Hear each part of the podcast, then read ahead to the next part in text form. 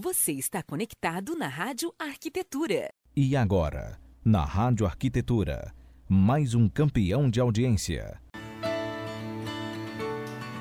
Muito bem, Rádio Arquitetura, Rádio das Mentes Criativas. Uma ótima tarde para você, você acompanhando a nossa programação aqui em radioarquitetura.com.br, na sua estação de trabalho, também no seu dispositivo móvel através do aplicativo CX Rádio para plataformas Android e iOS e também através do Radio Garden, o maior portal de rádios online do mundo, Rádio Arquitetura presente ali também, e no nosso Facebook, na nossa live no Facebook, para você acompanhar aqui toda a movimentação do estúdio. Está começando mais um Cidades Verdes aqui pela sua Rádio Arquitetura, Cidades Verdes que tem o patrocínio da Salix Paisagismo desde 2009 no mercado, criando ambientes inovadores, onde a vida acontece, primando pela sustentabilidade, beleza, harmonia e funcionalidade. Salix Paisagismo 54991853974 e o site é salixpaisagismo.com.br. Cidades Verdes de hoje com o comando, como sempre, do nosso querido parceiro, arquiteto e paisagista Michael Scherer. Boa tarde, Michael, tudo bem? Boa tarde, Alexandre. Boa tarde, ouvintes caramba. da Rádio Arquitetura. Mas olha, que animação, hein? Estamos com a corda toda, Alexandre. Estamos pilhadaço, pilhadaço, porque 2020... 2020 já não promete mais, 2020 já tá cumprindo. Tá acontecendo, né, cara? Tá acontecendo a mil, né? né? Tá a mil e quem tem perna que corra, porque esse ano realmente já começou fantástico. Eu tenho certeza que vai terminar ainda melhor. Vai, cara. Então não tem como, né? O negócio é estar animado, energia pulsando lá em cima pra gente dar o nosso melhor a cada dia Verdade. e fazer acontecer. Verdade, olha que a gente terminou 2019, que na rádio tu presenciou, né, já com uma expectativa grande para 2020, para coisas acontecerem na metade de 2020 já tá aí acontecendo, né? Já tá chegamos acontecendo agora, né? Então é incrível, está Já muito tá acelerado. acontecendo agora, de fato. E a rádio tá bombando cada dia mais, né? Sim. Cheio de novidades. E Bom, hoje semana- mesmo, programa novo acontecendo Programa aí. daqui a pouquinho, A galera chegando junto, o pessoal se aproximando. Cada dia que passa, a rádio. E elas estão chegando, cara, com a faca no meio dos dentes.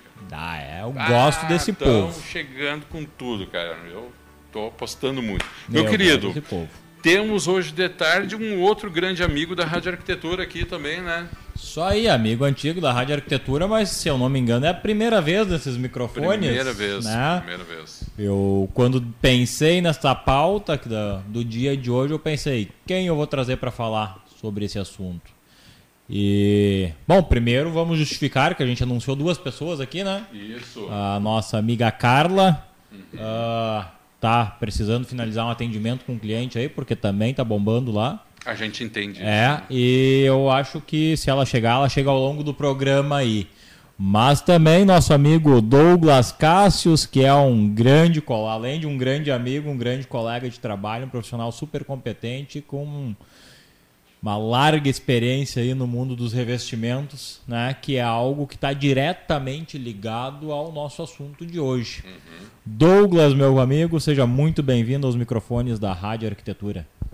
Muito obrigado, Michael. Eu vou entrar um pouquinho mais lento, né? Não tão forte como o Michael, né? Não, Não, é vou porque- assustar toda a audiência, né? Ah, meu amigo, é que pra me acompanhar, meu filho tem que correr. Não, é mas eu, assim. eu sou novato aqui, então eu vou mais devagar, eu não vou apertar No segundo tanto o bloco já, já muda ali. Me né? dá uns 15 segundos que daí eu já me solto e a coisa acontece, não te preocupa. Mas boa tarde, queria agradecer o convite em primeiro lugar. Já conheci a rádio aqui, a gente ouve e conheço o Alexandre já de outros tempos, né? Então, nessa batalha de sempre aí da rádio correndo, sempre divulgando material e cara, cada dia melhor, tá de parabéns, tá? Show. Então, acompanha o teu trabalho, não é nós, de cara. hoje, né? Não é de Sim, hoje, já é de tempo. sim. E acho muito, Acho que muito ponte bacana. entre nós foi o Cris também, né? Foi, foi. O Cris Foi um colega de faculdade também, né? Fez uma Sim, ponte bacana. Cristiano Silva, grande abraço se estiver na escuta aí também. Provavelmente tá ouvindo Tá lá em ouvindo, Montenegro, curtindo a Rádio Arquitetura, Isso com certeza, né? E Michael, te agradecer o convite, realmente. Foi muito bacana, gostei bastante e espero poder contribuir um pouquinho com, com o assunto de hoje. Ah, vai, com certeza vai poder contribuir, porque. Bom, você conhece o esquema, né? Você conhece como é o ritmo aqui. A gente começa sempre pelas perguntas fáceis, né? Oh, beleza. Começamos então, bem. aos poucos a gente vai aumentando ao longo do programa a dificuldade das perguntas. E, e para iniciar, a gente queria te perguntar o que, que é melhor em termos de conforto térmico: aço galvanizado ou inox? Dá para fugir pela porta ali ou posso ter que responder? Essa é a fácil, né? Essa é Essa a é a fácil, pergunta claro. fácil? Claro. Ah, vamos para outra, vamos começar devagarinho, vamos Pera aí. começar devagarinho, depois a gente acelera um pouquinho. Enquanto ele pensa na resposta, deixa eu aqui mandar um abraço para designer Josi SSB, a Josi Batista, Sapucaia, mandando um alô aqui para todo mundo. E também mandando um oi aqui, a arquiteta Adriana da Costa, de Santa Cruz do Sul, mandando um abraço, desejando um bom programa para vocês. Um aí, grande tá? abraço, Adriana. Obrigado pela, pela audiência. É lindo ver isso, né? Cara, De e- todos os lugares, né? Isso É lindo. é- é lindo. eu- eu- e são aqueles que estão se manifestando, tá? Sim. Mas eu tenho controle de pontos do Brasil. No intervalo vou ler, daí tu vai ver ao- onde é o alcance do negócio todo. É, É muito legal. bacana, cara. É legal. Bom, mas Douglas, antes da gente entrar de cabeça no nosso tema de hoje, eu quero que tu te apresente um pouquinho melhor para os nossos ouvintes, né? Conte aí quem é o Douglas, o que faz o Douglas e o que move esse ser dentro da arquitetura. Então quer dizer que aquela pergunta não era entrar de cabeça. Então vem coisa pior, né? Mas tudo bem. Vamos lá, né? Então, ahn, meu nome Douglas Cass, como tu me apresentou, sou arquiteto urbanista, sou formado pela Universidade Fevale. Fazem dois anos que eu sou formado pela universidade, mas eu já atuo com essa parte de revestimentos, ah, acabamentos finais há bastante tempo.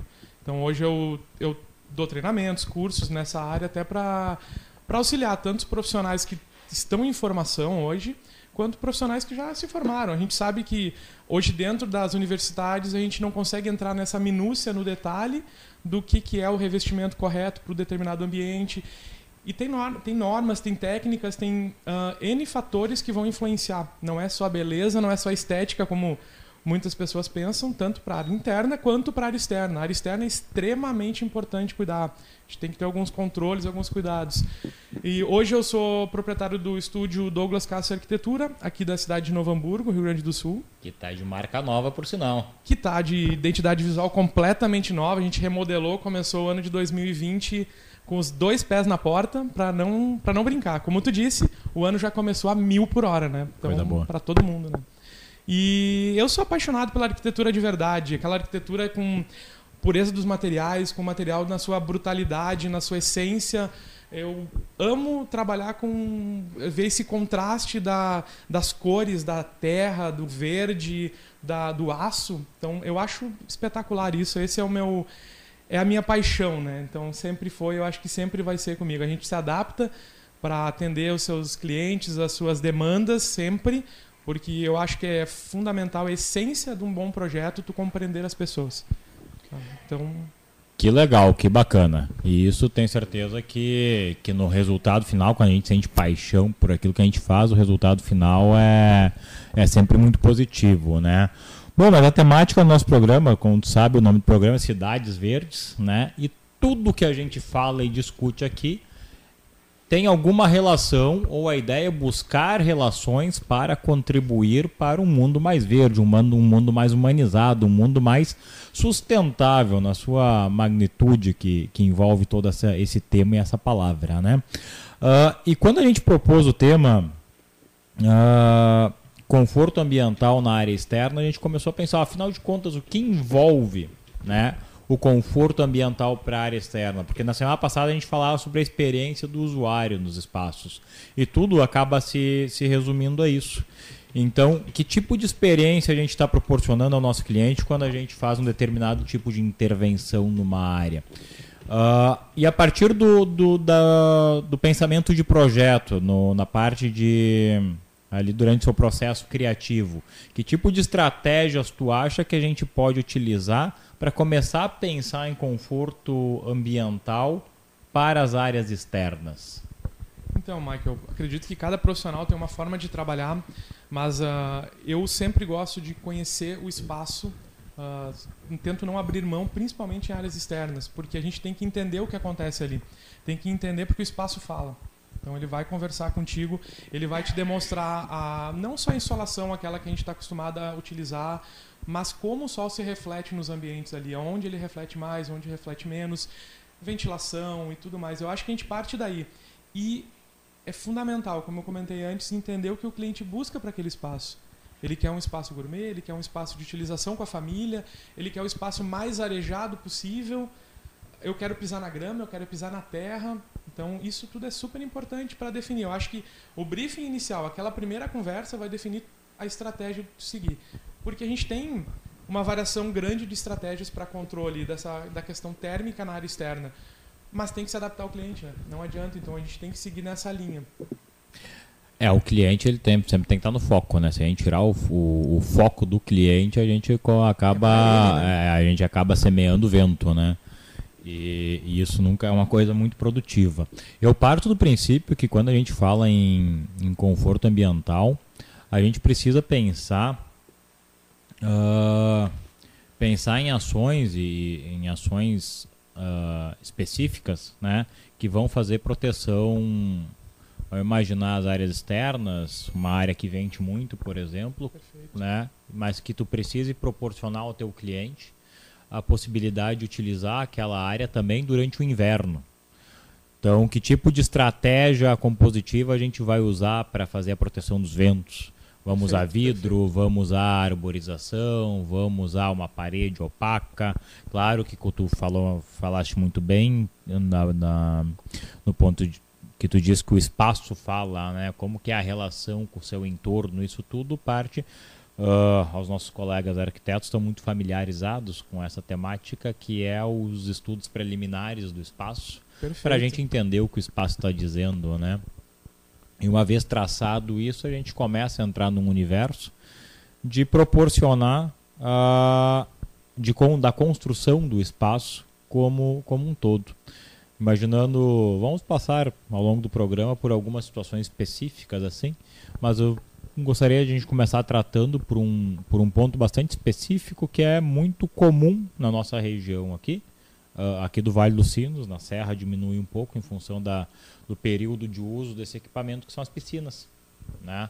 Ótimo. Porque ponto. a gente tem na piscina a gente tem dois a gente tem dois duas situações, duas situações bem claras para pensar em termos de conforto de uso do espaço, que é o revestimento de piso externo, e também a gente precisa se preocupar com o que está indo de revestimento dentro da piscina, porque a gente precisa pensar como vai ser a manutenção disso e que tipo de sensação a pessoa vai ter ao pisar, ao tocar ou assentar naquele material.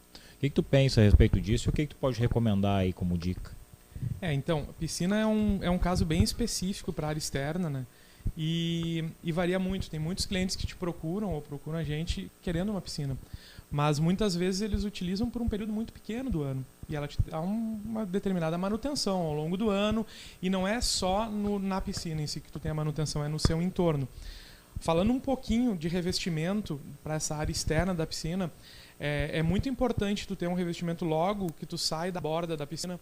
Uh, tu pode trabalhar com N produtos diferentes. Tu pode trabalhar com porcelanato, com deck amadeirado, tu pode trabalhar com um produto cimentício, que é um produto atérmico. Tá? Então, até se a Carla tivesse aqui, ela ia poder falar melhor desse produto, mas eu acredito que eu, que eu consiga explanar sobre ele também, porque esse produto atérmico ele é muito bacana, ele é muito utilizado principalmente na saída de banho da piscina pelo menos 50 centímetros a um metro saindo da borda da piscina, ele é super importante, porque é onde tu coloca a mão quando tu sai, é onde tu senta muitas vezes para molhar os pés, e o produto atérmico ele não aquece.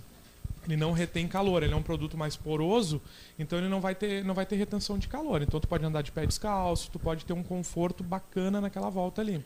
Alexandre já teve a experiência de alguma vez sentar numa piscina quente. Quente, assim, tá tomando aquele banho gostoso de piscina e pensou, ah, vou sentar aqui na borda um pouquinho e, e não era um peso pensado com essa estratégia? Cara, já tive essa experiência e não é nada agradável.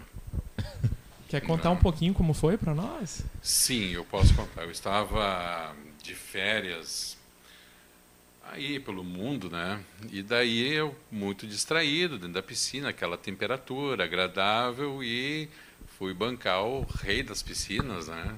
E fui, me apoiei na borda, com a mão molhada, não sentindo que eu larguei aqui o conjunto todo em cima. Aí tu sente aquela tostadinha nos cabelinhos da perna. Né? Deixou um pedacinho de couro no piso, não? Fica, cara, fica. É. Então.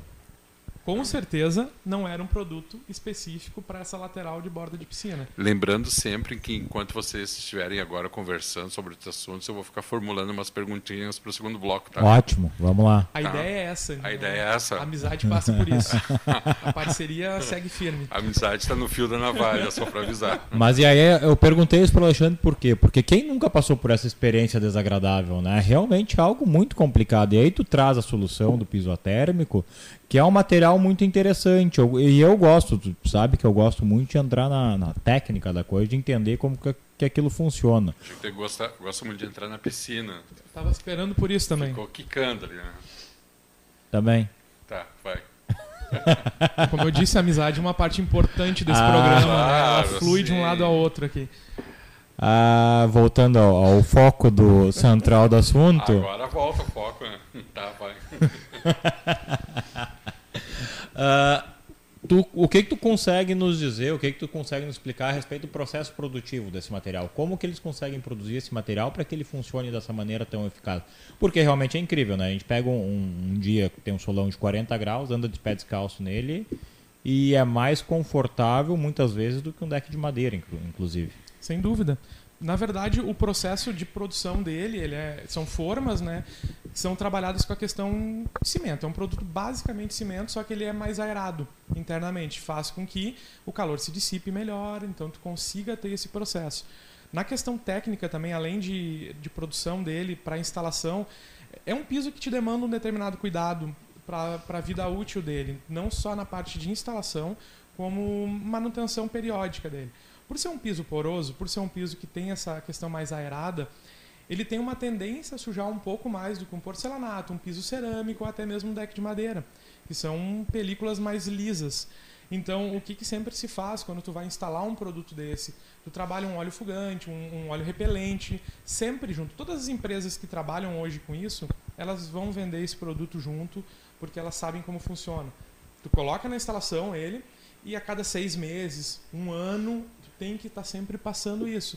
Para facilitar a limpeza, porque é a maior reclamação hoje do consumidor final quando tu oferta esse produto ou quando tu fala para o teu cliente, vamos colocar um produto atérmico na tua borda de piscina, na tua borda de piscina, ah, a minha mãe, o meu vizinho, meu cachorro tem lá e, e suja não está sendo feito um processo correto com ele. Se não for feito um tratamento correto, ele não vai ter a mesma funcionalidade. Ele vai continuar não esquentando, mas ele vai sujar, ele vai depreciar o produto. Então, eu acho que é, é mais uma questão de controle. Como, um- como qualquer produto que tu compra, um carro novo, uma geladeira nova, ela é diferente da tua antiga, ela vai ter um produto diferente, uma forma diferente de lidar com ela. O piso atérmico é assim. Ele vai te trazer um conforto, vai usar ele por anos e anos da tua vida sem problema algum. Só tem que ter um controle um pouco maior. Muito bem. Não, de fato, manutenção e o, e o uso adequado de cada material é imprescindível, né? Seguir as recomendações técnicas de fábrica. É importante ler o Aquela, manual, né? As letras miúdas. Ah, mas olha só. Legal, a gente está falando de um produto que é atérmico e de fato é um produto super confortável. Mas a gente também está falando de um produto que é, prático, que, é, que é basicamente feito de cimento e nós estamos falando de um produto que é basicamente feito de cimento dentro de um programa chamado Cidades Verdes, que busca sustentabilidade. Perfeito. Aí a minha pergunta para ti, ou o raciocínio que eu gostaria de construir em conjunto contigo é: de que forma que um produto que a gente sabe que a sua origem ele tem um alto grau de, de impacto ambiental, olhando pelo viés ecológico, né, da- do, do tripé da sustentabilidade, ah, de que forma que esse, que esse, que o uso desse produto pode contribuir na mitigação ou na diminuição do impacto do seu impacto próprio, ah, revertendo em benefícios pro, não apenas para o usuário, mas para o ambiente como um todo. E aí eu venho pensando sobre isso, e eu penso que uma das, das formas muito, muito uh, positivas que ele pode contribuir é justamente no não aquecimento do, do ambiente, não apenas do piso em si, mas do ambiente como um todo, porque a gente tem nas grandes cidades o fenômeno chamado das ilhas de calor, né?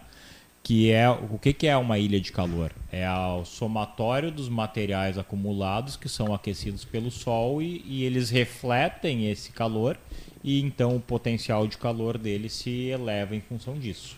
É, resumidamente, de uma maneira bem grosseira, é disso que se trata.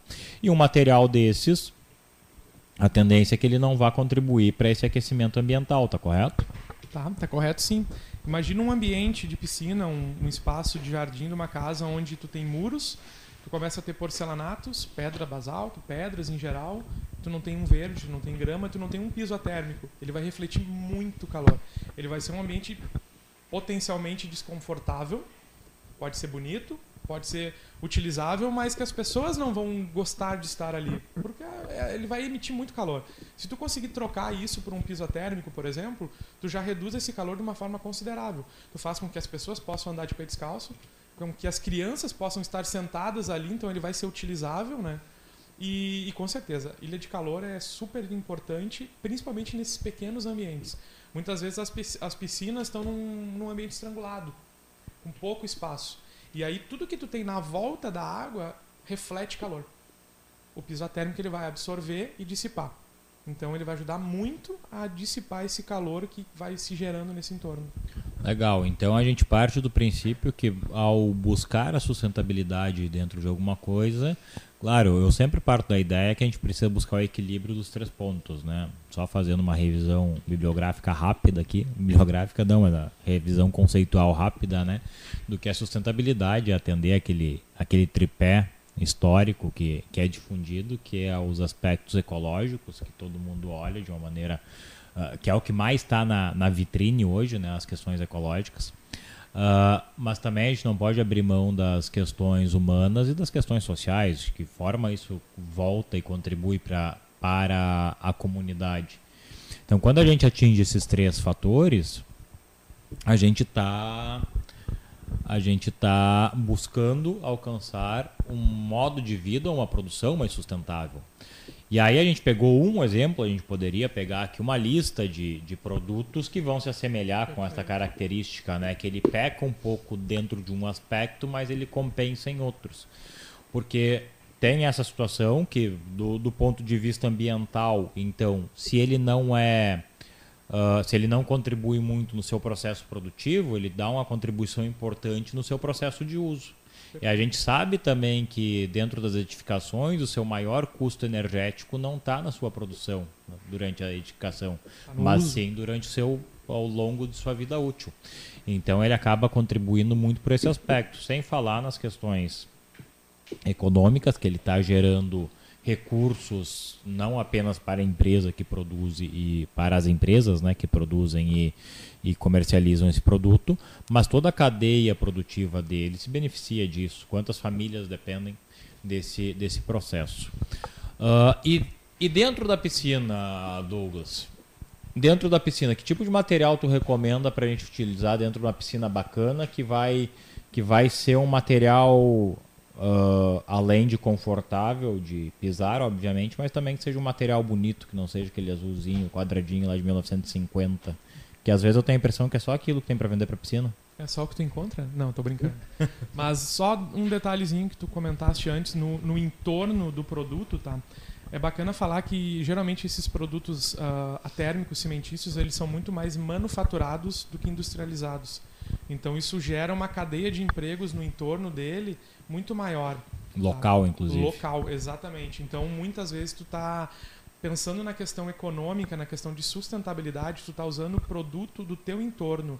Em vez de trazer um produto que vem da Bahia, de Santa Catarina, de São Paulo até aqui, tu está usando um produto que foi extraído, fabricado, produzido na região. É, isso é perfeito, porque daí a gente vai entrar no conceito da pegada ecológica, né? Que Exato. qual é o rastro de destruição que o produto vai vai deixando ao longo do seu processo de produção até chegar na minha mão.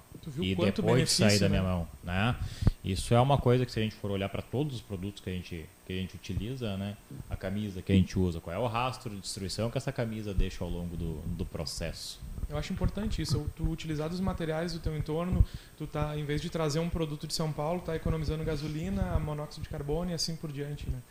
Então, vamos voltar agora para o foco que tu tinha questionado. Isso. Do, do interno das piscinas. Uh, a gente tem basicamente três tipos de interiores de piscina para te trabalhar. A piscina de fibra, que é, a, é a bem comum hoje em dia, ela é vendida, existe. E tu consegue dar o acabamento externo de borda nela também, que muitas vezes o pessoal às vezes não sabe como fazer, mas tem como tu fazer. Que ela vai ser de fibra ali, a padrão que tu compra no mercado hoje. Com revestimento, que é a piscina construída, aquela que demanda a construção dela, o, o levante dela todo, tu pode. Geralmente o pessoal trabalha com dois revestimentos que são a ideia das pastilhas, aquela clássica, né, que tem N empresas que fabricam no, no mercado de cerâmica, e pedras naturais, tá? que são é um produto bem bacana, uh, é um, um produto de valor agregado um pouco maior, tá? ele te traz um, uma sensação diferente para o ambiente também, porque tu consegue trazer tonalidades de cores diferentes, tu consegue trazer uh, texturas diferentes para dentro da piscina. Então isso é muito legal, porque tu vai ter experiências diferentes, inclusive dentro da mesma piscina. Então tu consegue ter visuais, toques e tudo mais. Uh, em geral, as pedras elas ou vêm também de extração natural, que também é algo que acontece dentro de, do Brasil, mas geralmente é daqui da região. Tem muita pedra natural sendo extraída aqui na nossa região, que é usada em piscinas. Porque a nossa região é riquíssima em, em pedras bacanas, né? Exato.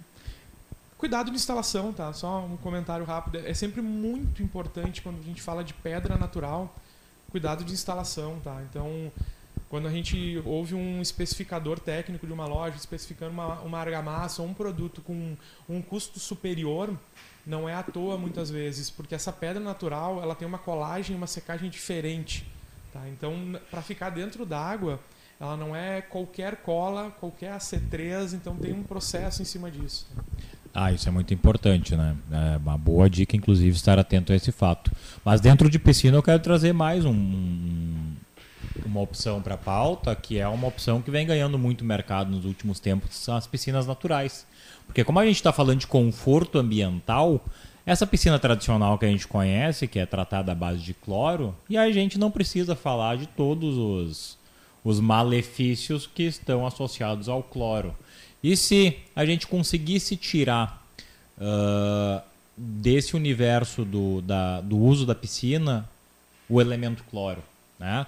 E aí o Alexandre vai lembrar que no ano passado a gente entrevistou um grande amigo meu também, de São Paulo, seu Rogério Bernardes. Lembro. Com quem eu fiz um baita curso de lagos ornamentais lá em Nova Petrópolis. Agora estou indo para fazer o curso de piscinas naturais com ele em São Paulo. Ai, que bacana. Que é o que? A gente tira o elemento cloro da, do tratamento e insere outros, outras formas de tratar a piscina e isso vai te potencializar o uso dela. Eu estava conversando com uma cliente esses dias que pensa em ter uma piscina, mas ela estava na dúvida, porque na Serra a piscina é do, dois, três meses por ano.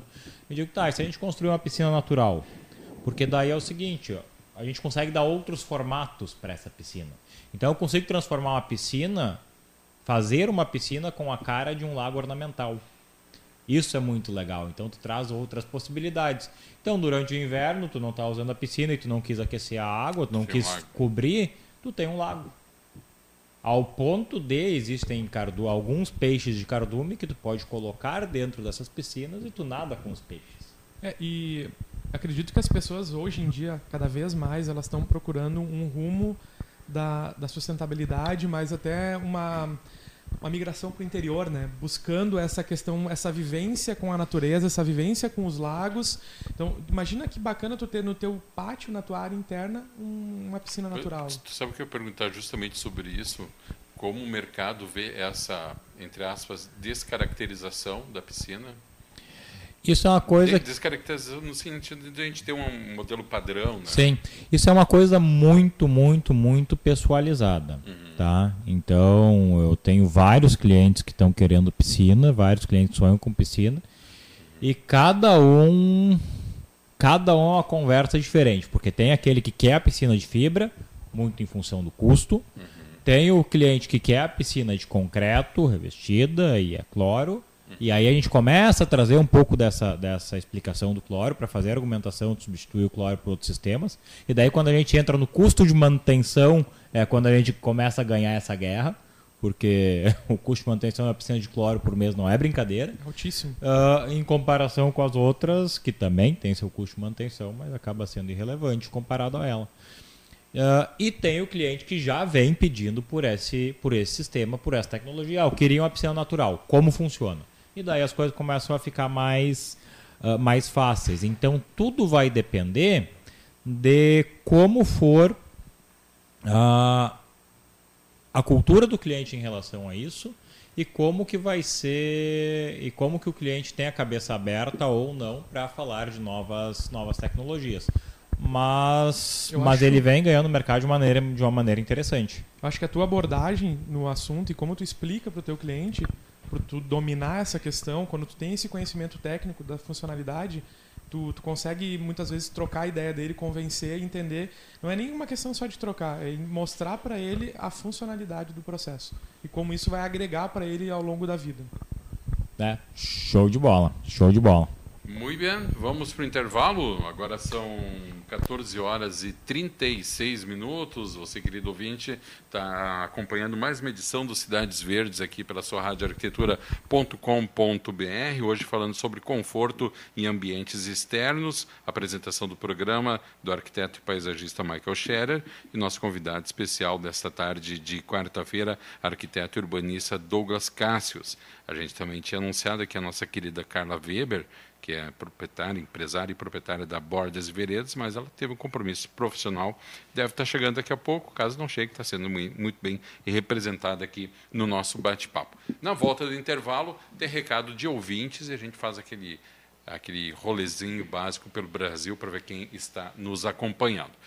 Você está conectado na Rádio Arquitetura. Rádio Arquitetura tem o apoio institucional da SET Experience e Plena Madeira Design. O programa Cidades Verdes é um oferecimento de estúdios Salix Arquitetura e Paisagismo.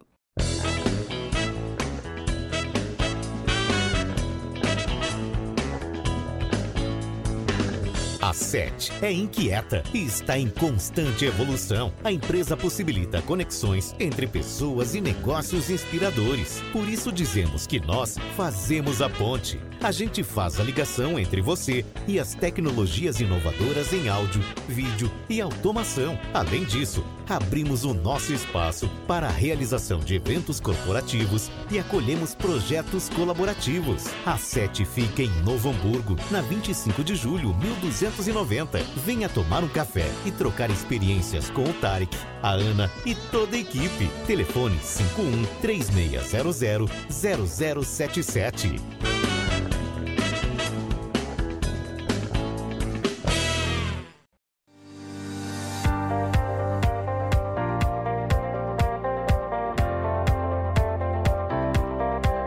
Plena Madeira Design oferece as melhores soluções em madeiras nobres, desenvolvendo projetos de decoração e design como decks, pergolados, brises e assoalhos, além de ser reconhecida por oferecer beleza e acabamento único em produtos deste segmento.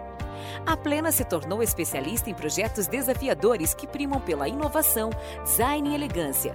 Traga seu projeto que a Plena Madeira Design executa. Fone 5135421384 plenamadeira.com.br.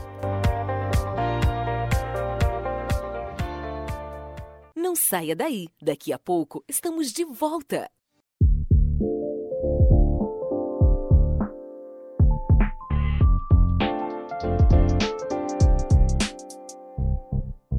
Desde 2009 no mercado, a Salix Paisagismo busca criar ambientes inovadores com alta performance no aproveitamento do espaço gerando ambientes onde a vida acontece, primando pela sustentabilidade, beleza, harmonia e funcionalidade.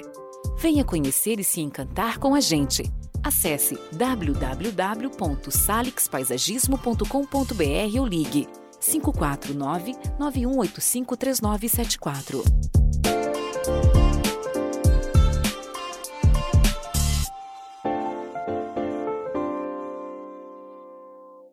Fique agora com o segundo bloco do programa. Muito bem, Rádio Arquitetura, Rádio das Mentes Criativas, 14 horas 46 minutos desta tarde de quarta-feira. 12 de fevereiro de 2020. Você acompanhando aqui mais uma edição do programa uh, Cidades Verdes, né? E agora a gente vai para o segundo bloco do programa com algumas considerações aqui, pessoal. Do, Bora! Ouvintes. Deixa eu ler aqui. Uh, deixa eu pegar aqui. Quem está aqui? Uh, arquiteta Daila Gassen Olha quem deu o ar da graça. Um grande abraço, Daila. Quanta Olha, saudade. Nem preciso ler o que ela te mandou, então. Tá? Não, essa aí é, é Porque ela diz o seguinte, ó, antes, ó, Daila, eu nem comentei nada com o Michael, tá? Não comentei nada com o Michael. Ela disse o seguinte, ó, nem com o Douglas também, né? Ela, ela falou assim, ó, manda boa tarde, bom programa aí para vocês e diz para o Douglas mandar um oi, senão não vou deixar ele entrar no escritório hoje. Oi, Daila, tudo bem? Oh, tem até um tudo bem. Pra aí. ti não saber, pra, pra ti que talvez não saiba, Alexandre, tá, a, a tá Daila. Vendo, tá vendo, Daila, que completamente espontâneo isso dele. Não, né? completamente, foi natural e foi todo o coração, né? Mas, se emocionar, né? Não, vamos ver como vai ser agora de tarde quando eu voltar pro escritório, mas tudo bem.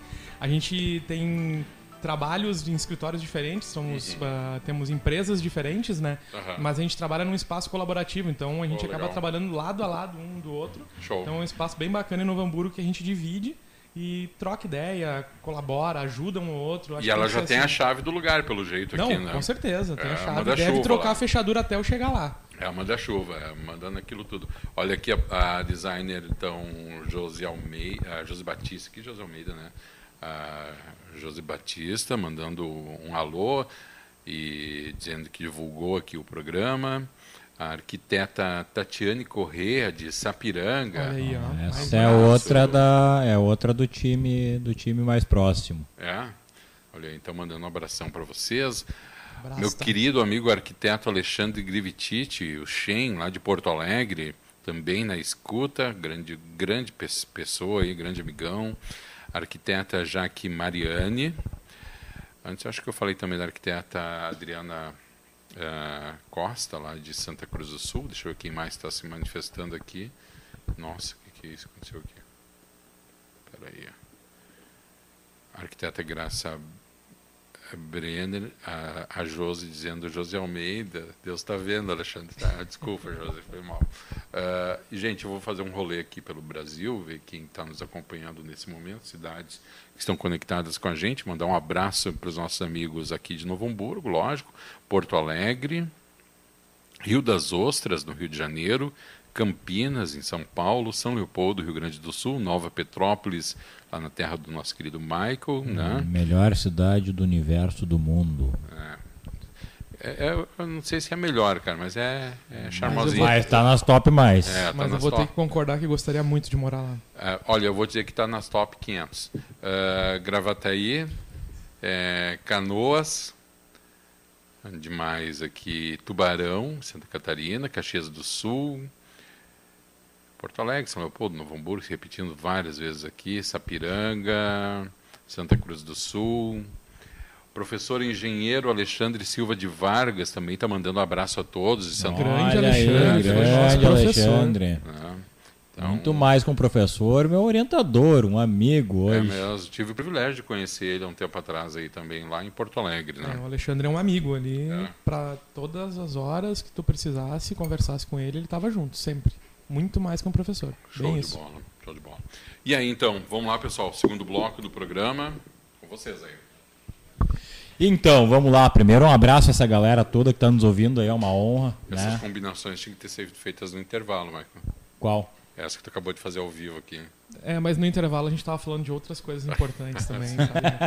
Fofoca tem prioridade, é, né? É, a ah, gente...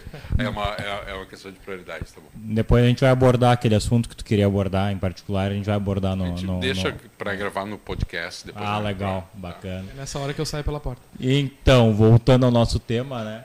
Do, do programa de hoje, que é conforto ambiental e que tipo de estratégia a gente usar para conforto ambiental, porque a gente falou bastante no primeiro bloco de conforto térmico, né? que é realmente algo muito importante, mas o conforto vai muito além do conforto térmico, não, apenas, não é apenas isso. A gente pode trabalhar também com conforto acústico, onde dentro das áreas internas está muito fácil, né? Porque aqui mesmo dentro da rádio a gente tem todo um tratamento acústico para uh, pensado para o ambiente uma rádio. Mas na área externa, dentro de uma grande cidade, que tipo de estratégia a gente pode usar para permitir que o ruído da cidade não seja tão agressivo aos usuários de, de um determinado ambiente, de uma casa, um condomínio, qualquer coisa do gênero. O que tu pensa a respeito disso, Douglas? É, eu, eu entendo que hoje a gente tem muitas residências que estão beirando ruas, uh, estradas e com grande movimento. Então isso acaba interferindo uh, no áudio, na questão uh, sonora dentro da residência. Isso acaba atrapalhando. Então não, te tira esse conforto, não só um térmico, mas a questão do conforto auditivo. Te, o ruído ele atrapalha, né? O ruído ele incomoda.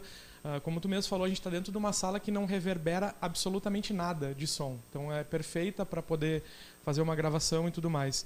Eu acredito que pensando nessa questão, unindo o conforto sonoro uh, e também a questão de conforto térmico, a gente consegue trabalhar bastante com, com arbustos, com essa, com, a, com essa questão do árvores, podocarpos, paredes verdes, sabe? Que isso vai te tirar uma visual, às vezes tu consegue dar uma certa intimidade para o teu espaço, tu consegue ter um espaço muito mais intimista no centro de uma cidade, muito próximo a uma avenida, a uma rua, tu retira a questão de uh, sonoridade que esse espaço, que, que a, que, a, rua te transmite, né?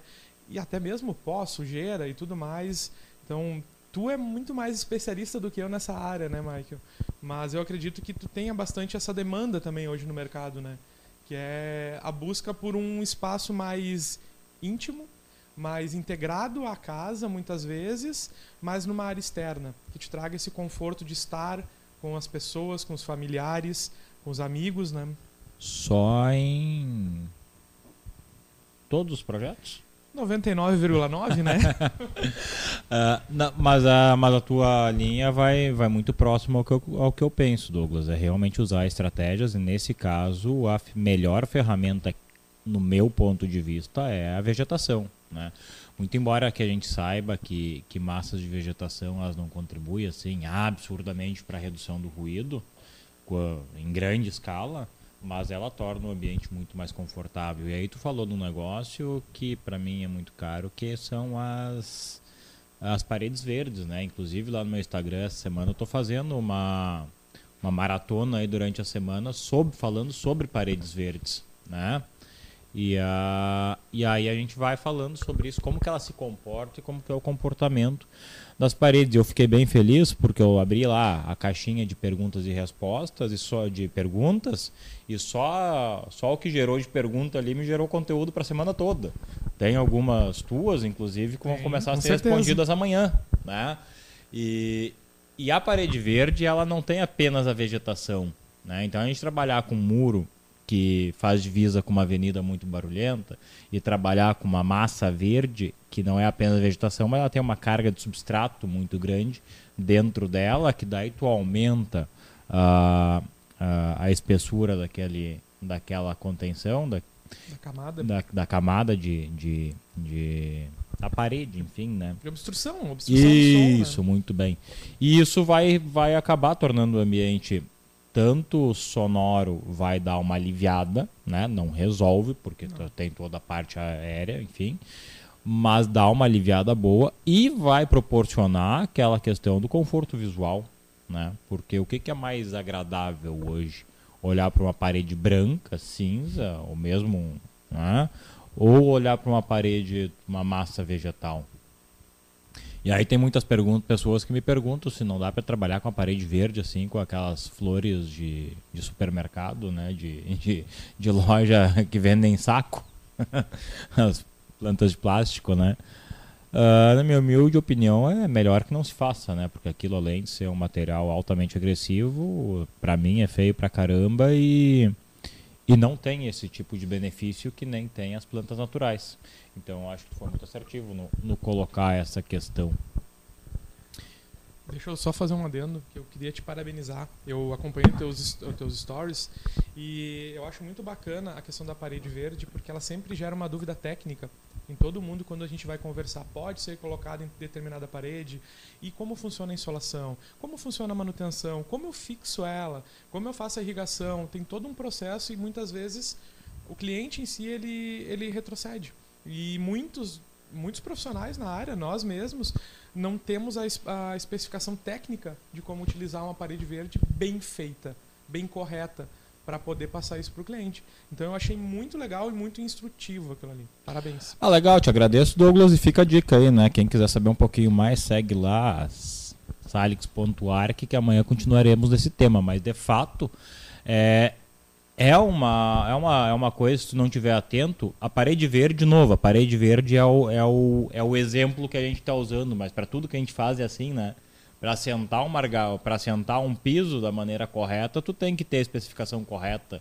Tu tem que saber o que está fazendo, senão vai dar problema. Se não acontece que nem acontece, vai acontecer na sexta-feira agora, quando eu vou uh, vou levar uma proposta para uma amiga minha, inclusive, que por uma razão qualquer contratou outra pessoa três meses atrás para fazer duas paredes verdes para ela e ela agora precisa que eu desmonte a parede inteira e refaça do zero porque não funciona por uma série de erros técnicos que, que foi cometido ali. Foi usado um sistema que não funciona, não foi feito irrigação, uh, sabe? Um conjunto de erros complicados. Então a gente precisa estar atento a esses, a esses fatores. A parede, a parede verde é uma parede técnica, né? Então, extremamente. É extremamente técnica. Ela não é só estética, como muitas vezes a gente acaba encontrando no mercado. E daí depois a gente tem que enfrentar o que tu está enfrentando, que são as patologias pela falta de conhecimento, ou de prática, ou de busca dessa informação para para poder instalar ela de forma correta. Né? É extremamente técnica e, e, da mesma forma, eu vou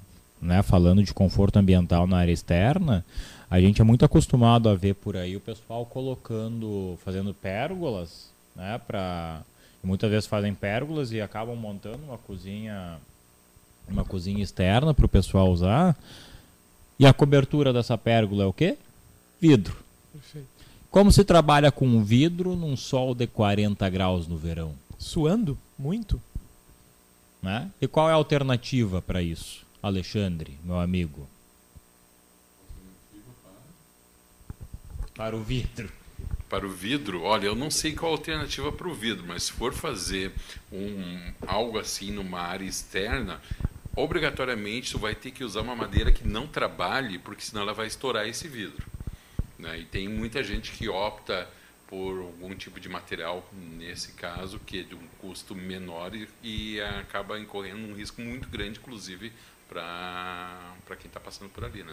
Olha, eu quero dizer para os ouvintes que o Alexandre fez uns olhão que tomou um susto a hora que eu perguntei para ele, mas eu, se saiu bem. É, me saí bem, claro, porque ontem eu ouvi isso de, ontem eu ouvi isso de uma especialista. Mas... Né? Ontem eu ouvi isso de uma especialista. Nós estávamos lá na, na Plena Madeira Design, ah, que, sim. Que, que, sabe o que fala. É, né? esse, então, ela, esse tem esse propriedade. Tem propriedade. Eu conversei com a Luana lá e ela contou justamente sobre isso, né? Eu não sei se eu respondi a contento, mas ela falando que nesse, nos casos ali, o pessoal que faz pergolado, faz alguma coisa na área externa, tem que estar muito ligado com isso aí.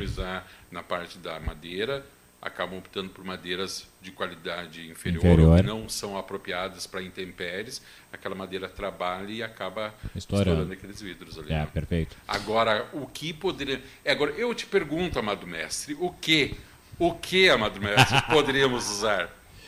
Então, a gente tem algumas alternativas, né? Uhum. Primeiro, tudo, eu, eu parto do princípio que tudo se resolve no projeto para não precisar resolver, não precisar fazer remendo depois. Em projeto em área externa, se é um lugar que tu vai ter muito uso, eu jamais trabalharia com vidro como opção primeira. Por duas razões. Primeiro, porque é caro pra caramba. Né? E mesmo que o cliente tenha muito dinheiro, normalmente eles não estão assim a fim, a fim de gastar tanto dinheiro com uma coisa que não vai te gerar o conforto apropriado. Uh, então eu trabalharia com outras opções, né? Tem outras opções de cobertura. Uma delas, das minhas grandes paixões, vai na mesma linha, são os os telhados verdes, né, os telhados vegetados, que além de ficar muito bonito, acaba uh, fazendo uma proteção sol, chuva, calor e, e, tudo mais. E no caso de pegar um, um, telhado que já existe o vidro e não foi pensado nisso, aí é lançar mão de tecnologia né, para resolver o problema. E a gente vai trabalhar com películas que tendem a funcionar muito bem. Algumas películas no mercado aí são super eficientes e só que a gente vai incorrer em outro problema, né, Douglas, que é o preço dessas películas. Mas aí tá dentro daquilo que tu começou a falar na frase, um mau projeto vai te gerar custo por uma vida inteira. Isso tem que ser pensado no início do projeto. Tu tem que pensar, tu tem que ter esse conhecimento, descobrir tecnologia no projeto. Tem que ter esse tempo de penso para o projeto. Se não depois, fazendo de qualquer forma, procurando o menor preço, a melhor, a forma mais rápida, começa a ter problemas, como o Alexandre comentou, da madeira trabalhar, da questão de insolação. Ficou lindo, maravilhoso a minha pérgola, mas na hora de utilizar no verão, eu não tenho como utilizar. Então isso é um erro de projeto, então está no erro, no erro de lançamento de projeto, é fundamental. E depois não tem muito o que fazer, ou refaz tudo ou paga, de qualquer forma vai sair do bolso, né? Uh, tecnologias novas como película ou colocar um telhado verde posterior, trazer esse substrato que vai engrossar e vai te trazer um conforto térmico extremamente positivo, esteticamente falando, vai ficar lindo, né? Mas vai ter um custo, né? Tem um custo adicional né? Se não for pensado no início. Mas olha só que interessante, Alexandre. A gente olha. fala, fala, fala uhum. sobre diversos temas e no fim das contas tudo se resume à mesma história que o Douglas acabou de resumir aqui, que é tempo de penso no projeto. Sim. E eu vou te dizer que eu ouço muito isso aqui. Né, o, o, os arquitetos, os profissionais, o paisagista, enfim, os bons, né, ou de todas as áreas, né, eles preferem né, não perder tempo, porque não é uma perda de tempo, né, nessa etapa do, do projeto do que depois está correndo atrás, porque daí tu começa aí surgem os problemas, né? Quando tu não faz todo esse planejamento, esse pensar aí, né? É, exatamente, porque no fim das contas, uh, se tem um momento que tu pode errar, é durante o processo de projeto, é, é né? no projeto. Depois, no, no, momento da obra, é complicado. Como é que tá a tua, tua vivência em relação a isso? O que, que tu pensa uh, a respeito do mercado, com que tá, como está se comportando hoje. Tu acha que o profissional está uh, tá sabendo se dar o devido valor ao tempo de processo de, de, de projetar? Ou tu acha que tem profissionais que estão cobrando para cobrando valor para que não dá tempo e acabam trabalhando muito mais em planta baixa do que em projeto necessariamente dito? Sabe que eu acredito que as duas coisas estão extremamente linkadas. No momento que tu cobra errado, teoricamente, cobra menos do que tu deveria, tu tem menos tempo para executar esse processo, porque senão tu vai ter prejuízo. É um círculo, né? Então tu vai seguir nessa linha, nesse ciclo vicioso eternamente. Para te ter tempo de pensar o projeto, te dedicar àquele, aquele processo todo de penso, referência, pesquisa, estuda, volta, refaz, é um processo que é importante ser feito uh, na frente do computador, com, com, com, com, conhecendo o espaço e não na obra. No momento que tu tiver um equívoco na obra, isso custou dinheiro. Quando tu tem um erro no projeto, tu consegue retornar, refazer e ajustar. Melhora e melhora e melhora. É, uma, é um processo sequencial. Mas para isso, o profissional tem que se valorizar. Quando ele fala para o cliente, eu vou te dar 30, 40, 60, 70 dias para entrega de um estudo preliminar. Nossa, eu preciso para amanhã. Eu preciso para daqui a uma semana. Disse, Bom, eu não consigo fazer. Porque eu não tenho como te entregar esse projeto nesse prazo por esse preço. Tu quer por esse preço, tu quer neste prazo, ok, eu vou ter que te cobrar X, porque eu vou ter que parar tudo o que eu estou fazendo, trabalhar só no teu projeto, para me dedicar 100% para minimizar os erros. Eu não vou eliminar porque o prazo é curto, mas eu vou minimizar os erros. Então, e aí o cliente recua. Muitas vezes tu tem que fechar o negócio e muito mais. E acaba, acaba prejudicando esse processo de pensar. Então eu acredito que está linkado. O valor cobrado e que os profissionais compram, uh, cobram, eu não, eu não, não vou chegar no, no mérito de dizer qual valor é correto ou certo. Eu acho que cada um tem. É, cada um tem um custo um específico, custo. né? Mas a gente tem que pensar que são projetos de complexidades altas, principalmente quando a gente fala com projeto de sustentabilidade. Tá? A complexidade dele é alta, então o custo dele tem que ser alto, porque senão tu vai onerar o teu cliente ou na obra ou em patologias futuras. Não tem como fugir disso, é natural. E, e olha só como as coisas uma puxa a outra e elas estão intimamente relacionadas, né? Porque é exatamente isso que tu falou. Eu penso exatamente dessa forma, né? A gente está falando de conforto. Como proporcionar o melhor conforto para a pessoa que está te contratando se tu não tem tempo para pensar nessas decisões. Uhum. Se tu não tem tempo de avaliar materiais diferentes, o uso de materiais diferentes, considerar, pesquisar, ir atrás, conversar com fornecedores, fazer avaliações e, enfim, realmente dedicar o tempo necessário para buscar cada um desses materiais. Uh... Mas vocês não acham que, por exemplo, ainda se, ainda se tem, de uma certa forma, a cultura do vou pagar para ver? Com certeza. Tipo, ah, não tenho nenhuma tu, dúvida. Ah, eu quero que tu ah, me faz isso aí em duas semanas. Não, eu preciso no mínimo um mês e meio. Não. Aí depois pode surgir uma patologia. Cara, não, vou pagar para ver. De, depois, talvez eu, surja ou não surja. Eu suspendi uma RT, um registro de responsabilidade técnica uma vez, numa casa de um amigo meu, uhum. um amigo íntimo meu, uh, porque o cara teimou que ia fazer a casa sem, sem pilares. Eu digo, tá, ok, é tu que tá pagando, tá no teu direito, só eu tô no meu direito de não assinar, né? Uhum. Assim, pegando um exemplo bem extremo. Não, porque o pedreiro falou que não precisa, porque o vizinho falou que não precisa, tá, beleza, né? Tá tudo certo. Então faz, tá lá, né? E uma, uma prece por dia. Mas, então sim, o mercado, a, a cultura do nosso povo ainda é muito do Isso vou pagar passa muito pela questão da valorização do profissional, né?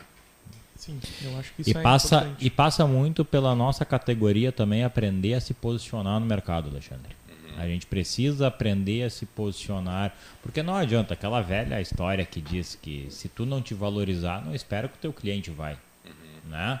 Então, a, a partir do momento que tu aprender a se colocar no mercado da, da maneira correta, as pessoas começam a te respeitar e te olhar com, com outros olhos. Então, o poder de barganha diminui. Eu eu, felizmente, hoje estou chegando num ponto onde a conversa é muito simples. O cliente ou contrata ou não contrata. Não tem muita barganha. Desconto ninguém me pede. Por quê? Porque a gente tem um posicionamento de mercado. E isso é muito legal. Uh, claro que te afunila bastante.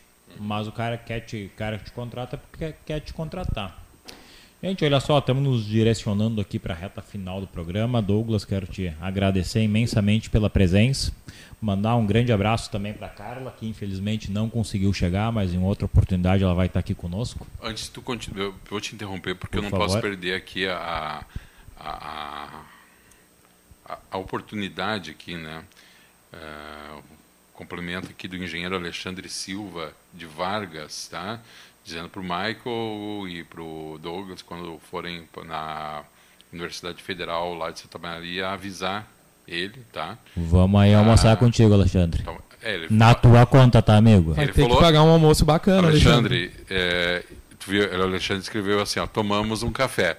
Mas a gente conhece o Michael, já se escalou para o almoço, tudo certo. Depois do almoço a gente toma um café também. É. Sim, o café, claro. Antes eu esqueci de mencionar também na escuta a Gisele Rochelle Schneider, Tá? É design. Design de interiores, um abração para ela. Grande abraço. Abraço, Gesi. Tá. Ah, mas agora também vou para Santa, Santa Maria. Olha aí, ó. Diz o nosso amigo Alexandre, meu xará, por minha conta o almoço. Viu? Por conta é. dele, não minha. Os cara... ah, a gente não. sabe que a gente cutuca, meu, tá? Que a gente mexe com gente pequena. O Alexandre não, não, se encolhe, meu. Tu vi que não é todo Alexandre que se encolhe pra pagar um almoço. Não. Né? São só alguns, né? É só alguns. É, eu só sou alguns. do time que não paga. É, não sabe. brinca. Já tem bastante filho pra criar, pra tá não brinca. Aqui, ó, o Douglas deve comer pra caramba ali, né? Não, não vou. Faz parte da vida, Alexandre. Ah. Remo e pronto. Vamos lá, finaleira, Mike. Vamos lá, então, como, como eu dizia, né? Uh, te agradecer pela disponibilidade de estar aqui fazendo esse bate-papo conosco. Uh, sempre agrega bastante, sempre é muito bom conversar contigo, porque tu é um cara que pensa uh, criticamente a respeito dos assuntos, né? Uh, então, te agradecer e, por favor, faça suas considerações finais para este dia. Eu só tenho a agradecer ao Alexandre, a, a ti, Michael, pelo convite pela oportunidade de poder expressar um pouquinho do que a gente pensa, não só dentro do conforto térmico, mas também sobre, sobre arquitetura. Eu acho super importante a gente poder falar sobre isso e, como tu falou, a gente tem que ter uma, um posicionamento sobre os assuntos. Uh, a gente pode mudar a nossa opinião no andar da carruagem, sim, eu acho que isso é extremamente positivo, mas a gente tem que ter um posicionamento sobre os assuntos. E falando sobre projetos, custos e tudo mais, é um assunto que a gente ficaria aqui dias conversando, né?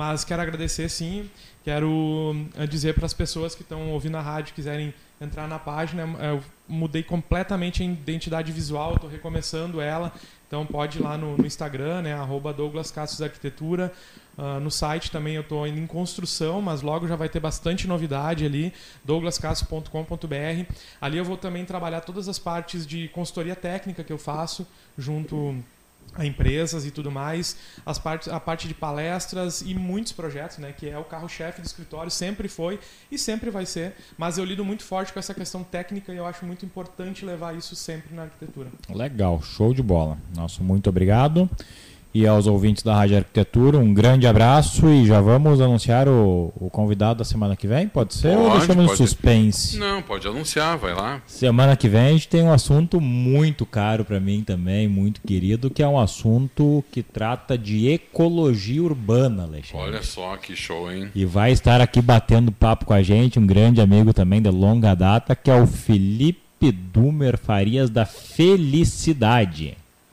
Cara, que tem esse nome, tu já Da sente felicidade, que a da vibe vem felicidade é o alta, sobrenome né? dele? É, da felicidade é o sobrenome dele. Oh. Esse não pode reclamar da vida, né? Não pode reclamar. Então, Fio, meu querido amigo, um abraço pra ti. Semana que vem nos encontramos aqui. Ouvintes, um grande abraço e até lá. Muito bem, foi mais uma edição do programa Cidades Verdes aqui pela sua radioarquitetura.com.br, agradecendo ao nosso convidado desta quarta-feira, arquiteto urbanista Douglas Cássius, também ao nosso apresentador, arquiteto e paisagista Michael Scherer.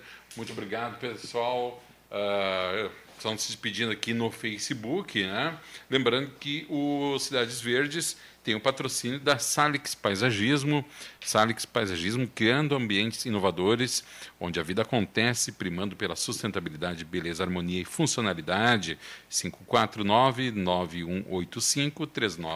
549-9185-3974. Para você, querido ouvinte da Rádio Arquitetura, a gente faz um intervalo com música e informação.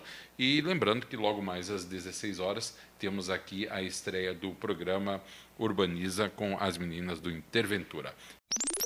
Rádio Arquitetura, a rádio das mentes criativas.